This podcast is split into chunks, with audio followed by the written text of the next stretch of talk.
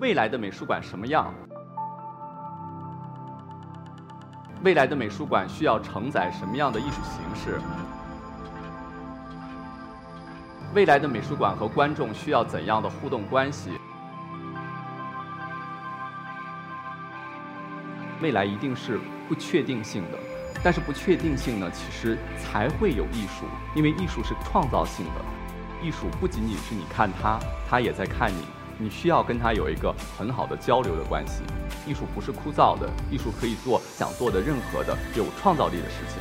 所以我们希望在大家印象当中的这样的一个白盒子当中，可以焕发更多的关于未来的想象力，也可以让大家更好的理解艺术，用现当代的观念让大家知道我们现当代的情感。那我相信这就是现当代艺术。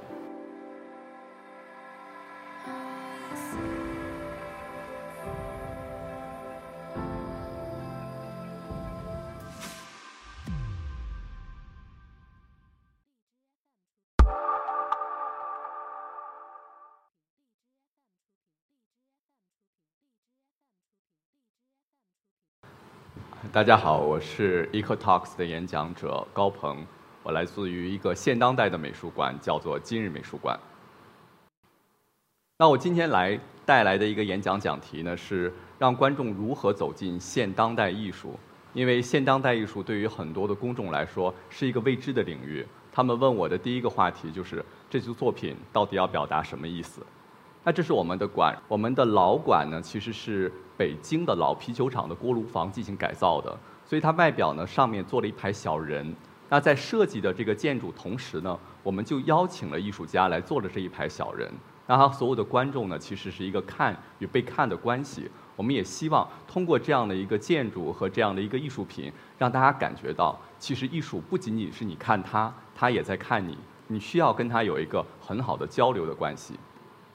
那这个是一个非常典型的大家印象当中的一个现当代美术馆的展览，那是这些抽象的绘画，所有的公众呢很认真的看，但却不知道这些艺术家到底要表达什么。那我们就做了一个可能跟大家印象当中不一样的一个现当代美术馆。那我们做了一个展览叫做《谁的梦》，我们邀请了很多很多的公众，在七天之内，美术馆二十四小时开放，大家都可以来这个美术馆来睡觉。可以做梦，而很多的小朋友来到美术馆之后会发现，啊，原来学艺术不仅仅像大家想象的那样，在板凳上要坐两个小时甚至四个小时进行描绘，他可以在美术馆里边吃喝拉撒做任何的事情。也许在未来，他会觉得艺术不是枯燥的，艺术可以做他想做的任何的有创造力的事情。那另外，我们做了另外一个事情，叫做来美术馆拥抱吧。那因为。我们美术馆有很多的大龄男女青年，我们经常会凑说啊，你是从英国回来，你从法国回来的，为什么不可以在一起凑一合一下呢？大家觉得原来是来源于不信任，所以我们就做过一个很有意思的调查，说人和人之间啊，如果是一分钟之内的这样的一个拥抱接触，其实是偏礼貌性的。如果你对这个人完全没有兴趣，你跟他抱了五分钟，你会觉得你无法再忍受下去。如果超过了十分钟以上，你们的心跳、脉搏很多的生理反应产生了微妙的变化。我们说，你可能对对方建起了某种化学反应，也许你开始信任对方了。也许这一点，我们邀请了很多的公众来到美术馆进行拥抱。你通过一个简单的身体，你可以表达你的情感。在现场的时候呢，其实有一个父亲，他特别希望和自己的女儿进行拥抱。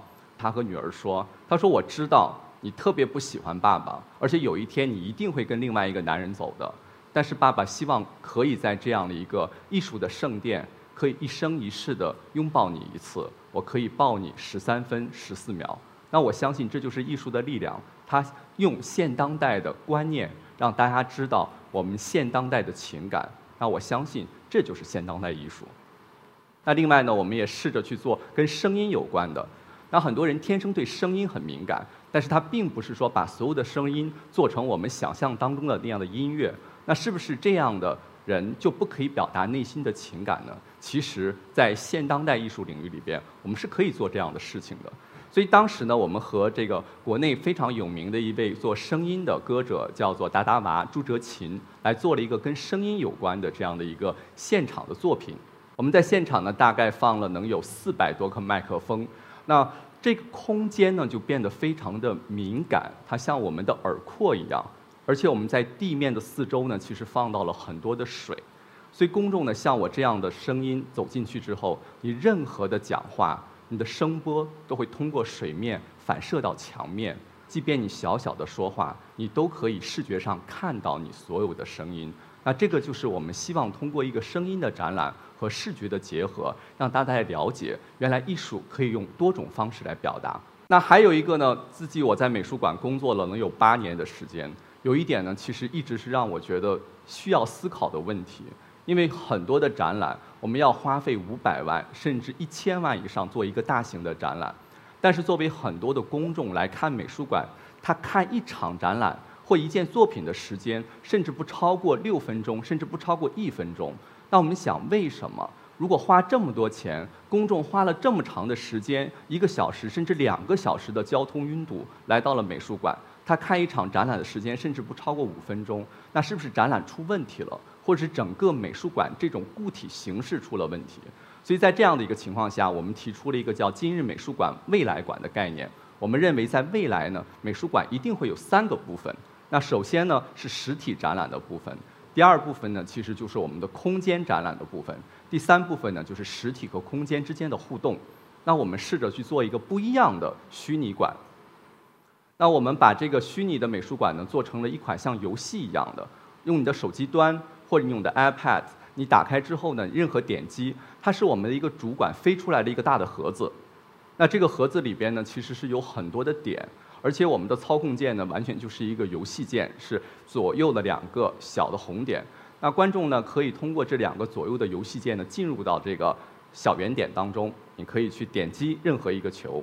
点击之后你就进入到了一个你可能想象不到的一个空间。那这个空间呢，就涉及到我们对实体以及空间这两个美术馆的一个理解。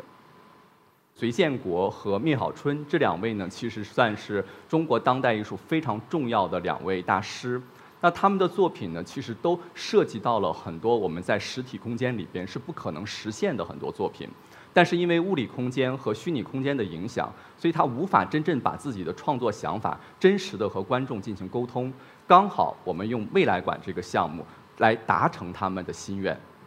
有位艺术家，他的作品呢，我们只能让他画的很大，挂在墙上。另外一个艺术家呢，叫隋建国，在今日美术馆呢搭了一个最简易版的，也就是把其中一个艺术家的绘画放在墙上。那另外呢，隋建国的两个大球呢在现场撞击，但是我们现场只能搭两层，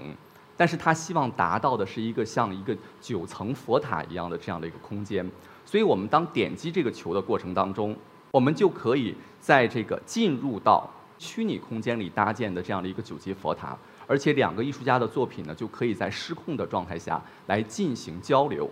但是我们在第三方让公众来了解的时候，你只要通过自己的手机端，然后你来碰触这件艺术作品，你会发现展现了另外一个不同的样景。在今天，我们可以通过实体。通过虚拟以及和观众的互动，让当代艺术作品呈现更多的愿望。